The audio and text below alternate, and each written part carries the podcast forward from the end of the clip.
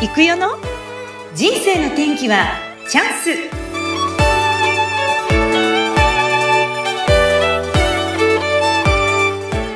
人生の天気はチャンス。この番組はゲストさんの人生を自らの口で語っていただき、ご自身の人生の振り返り、人生観などを探っていく番組です。本日のゲストは、焼津から、静岡経営サポート代表、橋本貢さんです。貢さん、こんにちは。こんにちは。よろしくお願いいたします。よろしくお願いします。はい。それでは簡単に、貢さんの方から自己紹介をお願いいたします。はい、ありがとうございます。えーご紹介いただきました、えー経営コンサルタントの橋本貢と申します。えー業種業態、えー規模を問わず経営者の片腕となって仕組みづくり、組織改革、業務拡大等についてご支援をさせていただいております。よろしくお願いします。はい。ありがとうございます。ということは、経営者さんのサポートをするということだから、経営コンサルタントというお仕事でいいですか？はい、経営コンサルタントと名乗っております。えありがとうございます。具体的には、そう、まあ、いいくつかこう今例を出してくださいましたが、どんな方が、あの、いらっしゃいますか、クライアントさんに。対象のえー支援する対象の方ですね。はい。あの、経営トップですね。あの、まず、あの、経営者、どんな会社にも一人しかいないという、あの、経営トップが基本的には対象です。えーもしくは、フリーランスの小規模事業者の方、えーこれから起業を志す方、えその他社会活動家ですとか、えー非営利組織などもえー支援をさせていただいております。はい。あの、実際に今、こう、クライアントさんたくさんいらっしゃると思うんですけど、はい。こうどんな形で進められて、今、成果的には、こう、ぐんと上がった人とかの、こう、事例みたいなのを教えていただいてもいいですか？ねクライアントさんの成果ということで言いますと、あのやっぱり、えー困ったっていう単発のものでご相談を受けるっていうのが一番多いんですね。であのただ私としてもこれから増やしていきたいというのがあの伴走支援といいますか、まあ、戦略参謀としてですね、うんまあ、一緒にこうやっていくっていうのが理想なんですけど、まあ、そういう意味で言うと、えーそうですね今までのこう事例で言いますと例えば、えー M&A というんですけど事業承継という形でうん。ね全く、まあ、そこは卸売の会社だったんですね。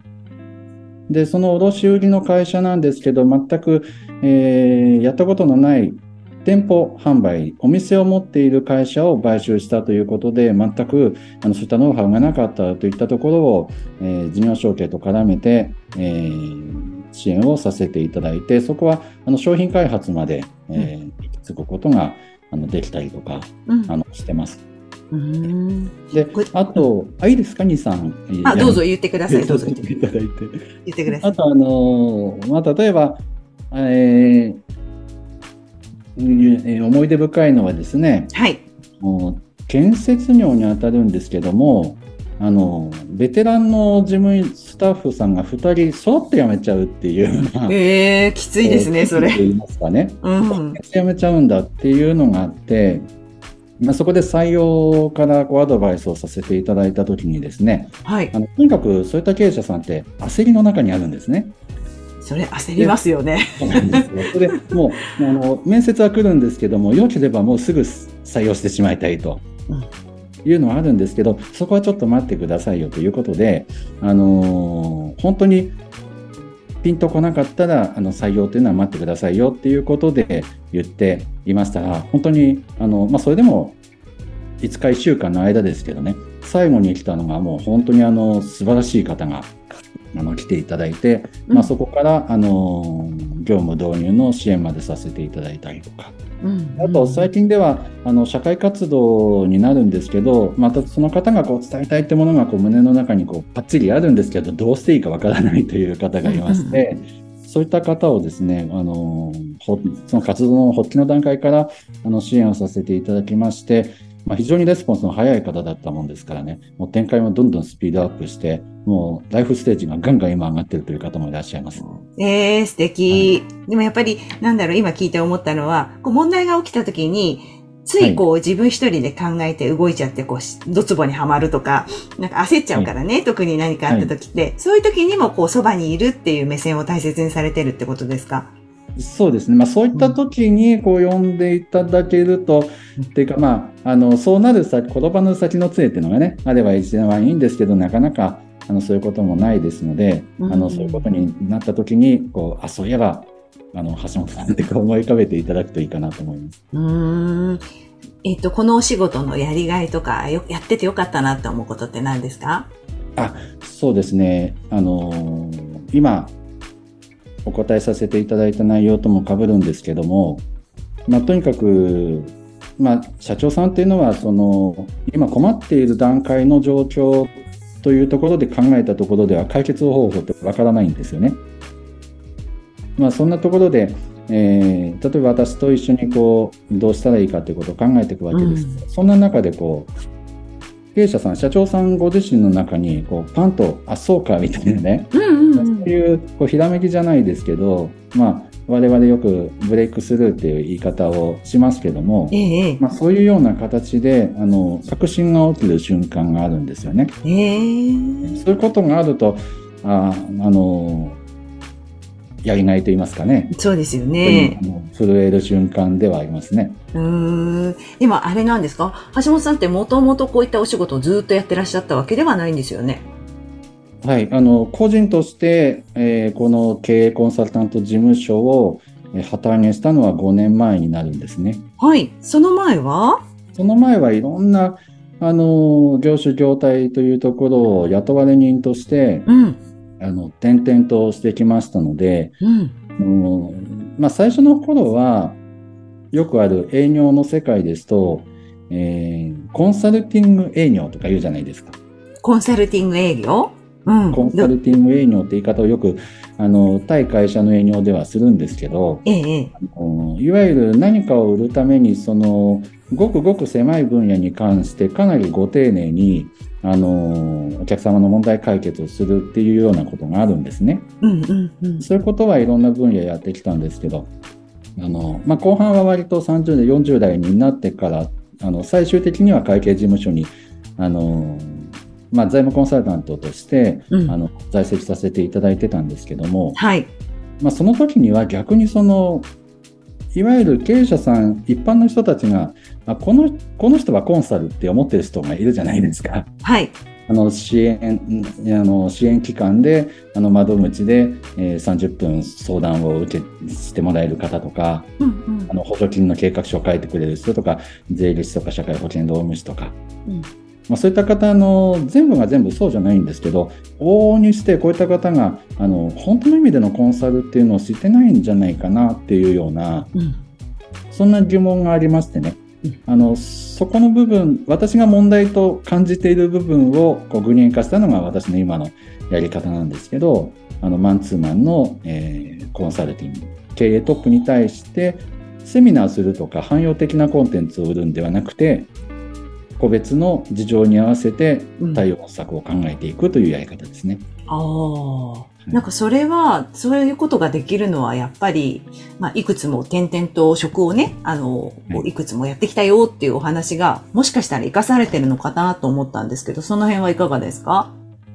ここだと思います。うんうんうんうん。私もこう自分で自分をアピールするのは苦手なんですけど、ええ、の結局クライアントさんとかあのなんかコンサルとしてやる前もあの問題解決の瞬間ってありますよね。うんうん。その時にこう言われるのはあのやっぱりそこの私のこう引き出しの多さというのが例えばどこの経験でどういうことを経験したからそれをもってどうこうということじゃなくてうん。目の前にいるその困った人の問題に対してあの直接的に解決方法があの処方箋が浮かんじゃうんですよ。ほう。こうすればいいって言って、多分その源泉は経験だと思います今までも。えーちなみに聞いちゃっていいですか？いくつぐらいの職種を今まで経験されてるんですか？若い頃から。職種で言いますあ職種っていうかあ職場の数職場どのぐらい？うん。もうあの自分一人でやってたものも含めると15から20ぐらい。おー、すごい。そう、しかも仕事はいろんな分野にわたってるわけですよはい、ね。あの事業の規模でいうと本当に私一人が1回30歳であの独立を志した時もありますのでうん。そういったレベルまで含めますと所属したのはもう本当に1兆円クラスの上場企業の社長直轄の部署でうん。ということもありますし、あのえもう本当に一次産業、生産の一次産業、二次産業、三次産業から六次産業、え6次産業まで。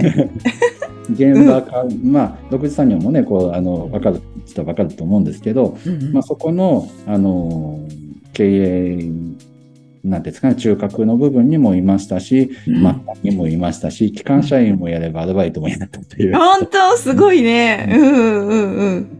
あんまり褒められたことない。これ転職市場にいると、うん本当に、あの、何の価値もないんですね。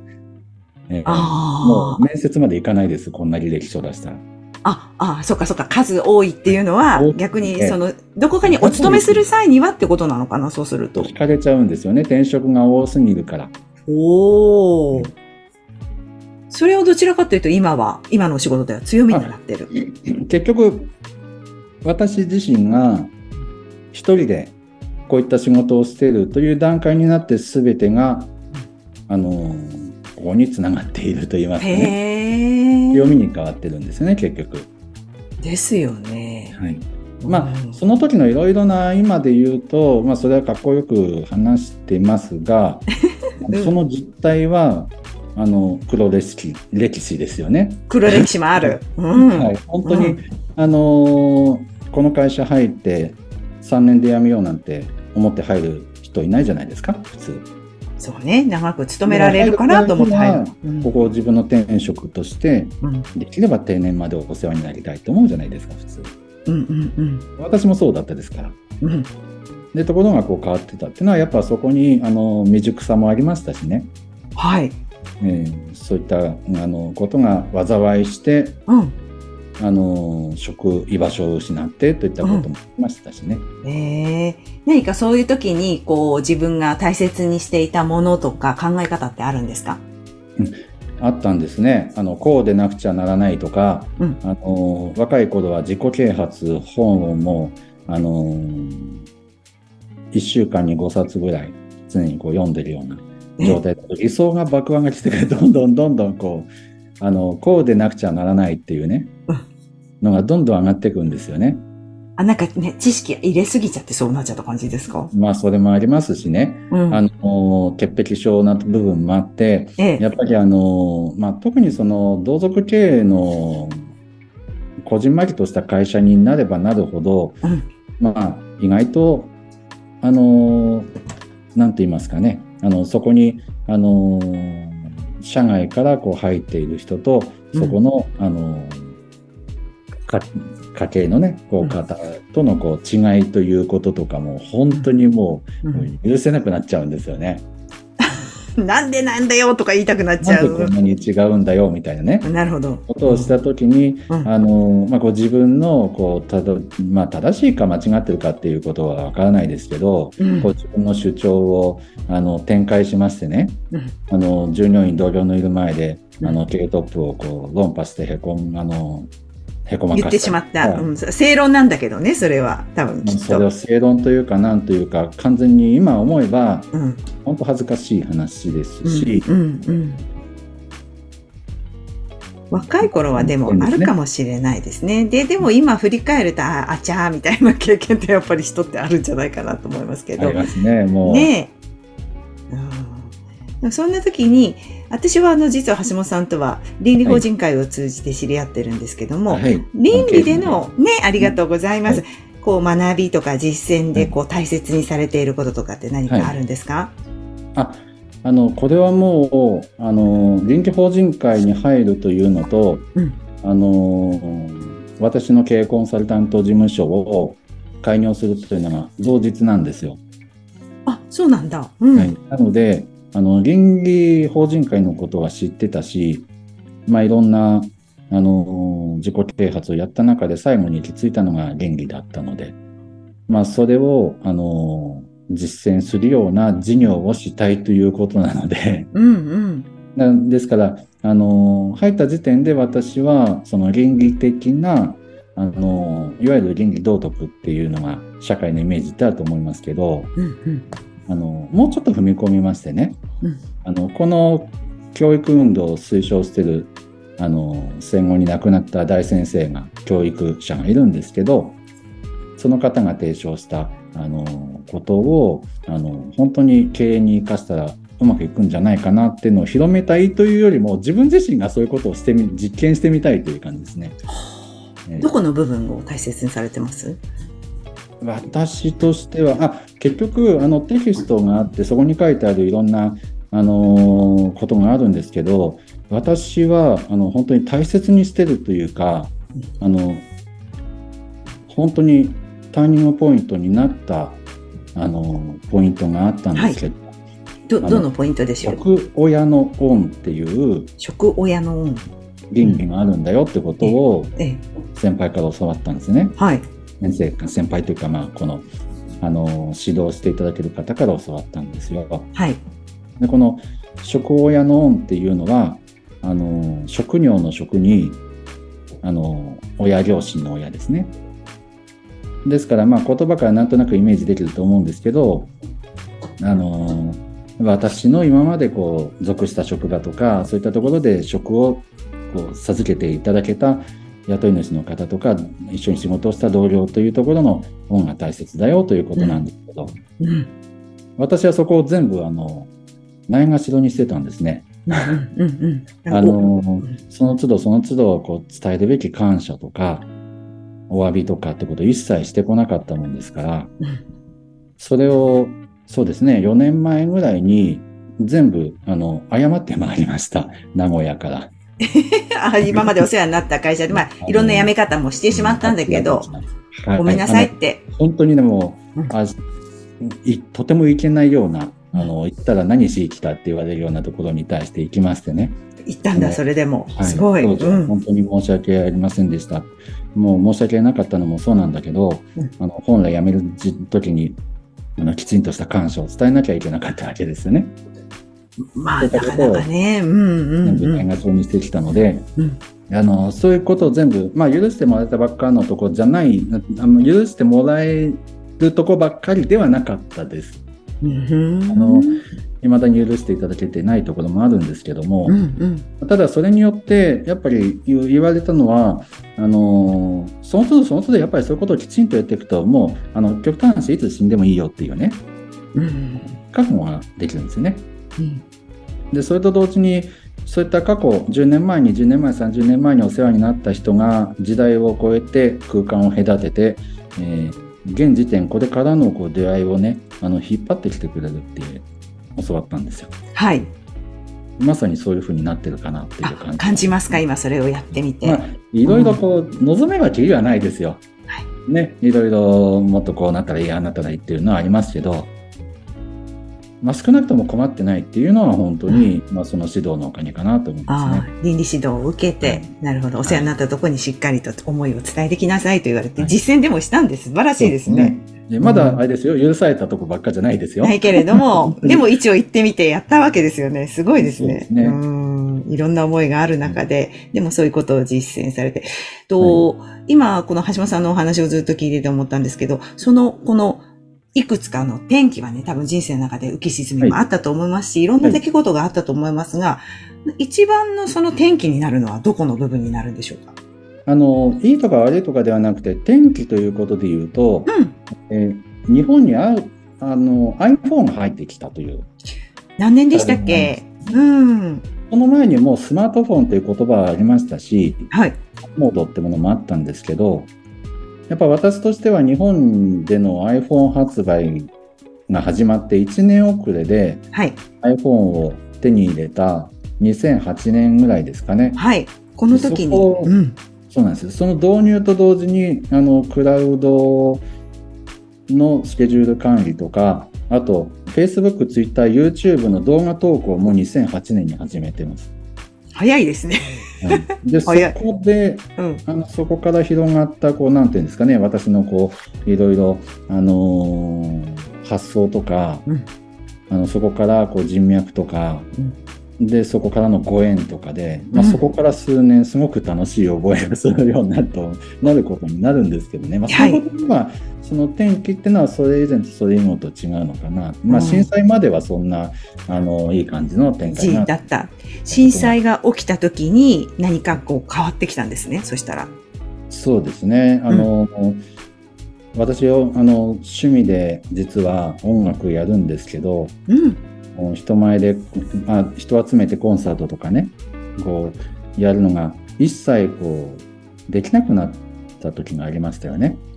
ああ、えっと、震災でですか？うん、何もそうですね。日本がね、そうでしたね。うん。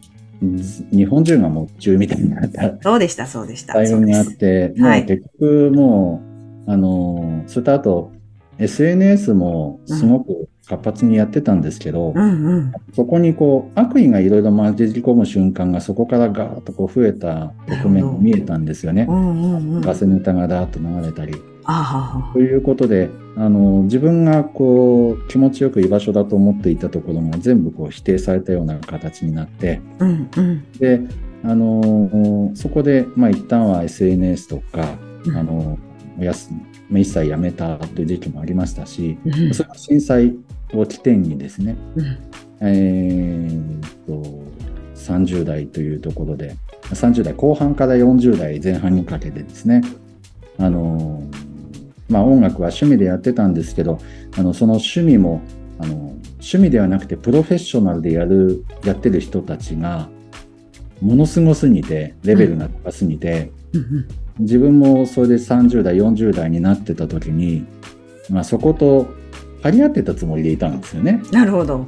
うんで、ところがそれを抜くと私に取り得て全然ないなっていうことになって、それは自分が感じちゃったってことですよね。そう、うんあの、徹底的な敗北感を。そうなんだ。なんか勝手にひ、勝手に比べちゃって、そんな気持ちになっていた。うん。転職も多かったですからね。うん、そっかそっかそっか。れなんか自分で、まあ一度は、あの、私大学に行ってないので、うん。あの、非常に学歴もコンプレックスがあったんですよね。なるほど、なるほど。で、そこでもう、一旦はその、知識体系といいますかね、何かの分野でこうきちんとやってみたいっていうことがあって、あの、そこからまあ8年、40代の中、まあ、あの、今に至るまでですけど、うんうん。あの、この仕事につながることを、やっぱ体系的に専門的に、あの、経済学から財務から全部やり直したっていうのが、もう一回学び直した。そうですね、震災からの、あの、変化でしたね。いや、でもすごいじゃないですか。SNS だってそんなにこう iPhone が出て1年後にもか、ね、Twitter だってかなり、ね、フォロワー数も多かったのに、もう震災で一回やめたから、のめり込んだらすごいんじゃないですもしかして。のめり込むとね、もう本当にあの、ピンとくるっていうなんかあって、その iPhone が出る前に、うん。あの、これ2000年ぐらいだと思うんですけど、なんかで、あの、コラムで、うん。あの、いずれその写真みたいなものは、あ、この話が出たのは富士フィルムが、あの、自らデジタルカメラを推進して、コダックが負けて潰れたみたいなね、うんうんっていうことがあったことを聞いたときに、あ、あの、なんかコラムで見て、あの、いずれ世界は、あの、写真みたいなものは、あの、プリントしてってことじゃなくて、みんなで共有する時代が来るってね、言ってたんですよ。まさにそうなったね。それね、25年前にそれ、ええそうなんだ。考えられなかったね。今のこんな時代ね。それがうん。iPhone できた時に、ね。うん。ピンときちゃったんですね。うん。だからそういうふうな使い方を、もう当初から、あのツイッターでしてましたね。早い。ね先見の明ありありって感じです。なんか、まあ、で震災前まではしてましたね。してたんだよね。で、一回やめたけど、そっからもう悔しいもん 頑張った。いやいややるタイミングが。知らないからね。その頃はまだ私もお会いしてませんしね。まだ上さんにね。当時すでに、ポッドキャストを私、情報源としてましたからね。今やってるんで、私ね。そうすごいあの。海外のニュースとか、ポッドキャストで聞いてたんですよね。そうなんですか。いやもそうやって、こう、いろいろ、でも、よし。だから、今、また改めて、なんだろう、こう、やってきたことで、培ってきたことをまた、こう、バンとう、ん今、欲しい、欲しがっているというか、必要な人にこうあ、シェアすそれをる。そうなんです。あの、ね。いろんな方に、こう、ね支援したいなというところですね。うん何か、あれですか、まあ、今そのホルンもやって、すごく音楽活動もすごいあ盛んでです。。私、ね。ホルン吹くんです。ホホルンなんですよね。えな所属している団体は何でしたっけ？あ所属えーっとですね、静岡フィルハーモニー管弦楽団というオーケストラですね。大きなね、ところで。で、実は奥様もそこにいらっしゃるんですか？あえーっとね、奥さんは、うんあの、オーケストラじゃないんです。違うんですか？うん。よくね、吹奏楽っとかね、こういう吹奏楽と管弦オーケストラってこう違うもんですから、そっかそっかそっか。そう。で、うん。さんは、うんあの、奥さんは、あの、私よりほど上手なんですけど、そうなの？うん。吹奏楽というところにいますね。あ、別なんですね。はいうんあでもうん。そこの、あの、結婚さんもう20年経つんですけど、本当にそれがご縁ですね。そこのたまたまお手伝いに行った先で、あの、奥さんも、あの、手伝いに来ていうんて、うんうん。隣り合って、周りからそそのかされて、そうそういや何言ってんですか、はい。まあでもビビッときたから結婚されてると思う。どんな存在ですか？橋本さんにとって奥様本当にあの、うん。神様ですね。神様なんだ。うん。あの、言った通りにしていれば間違いないと。間違いないんだ。形ですね。もう本当なくてはならない存在じゃないですか。慣れてるん。ですけど、うんえーあの、本当にもう頭が上がらないって言いますかね。いいですねそういう関係ね。う。ん。そうだいたいね、コンサート聞きに来てくれるんですよ。あの、たまにね。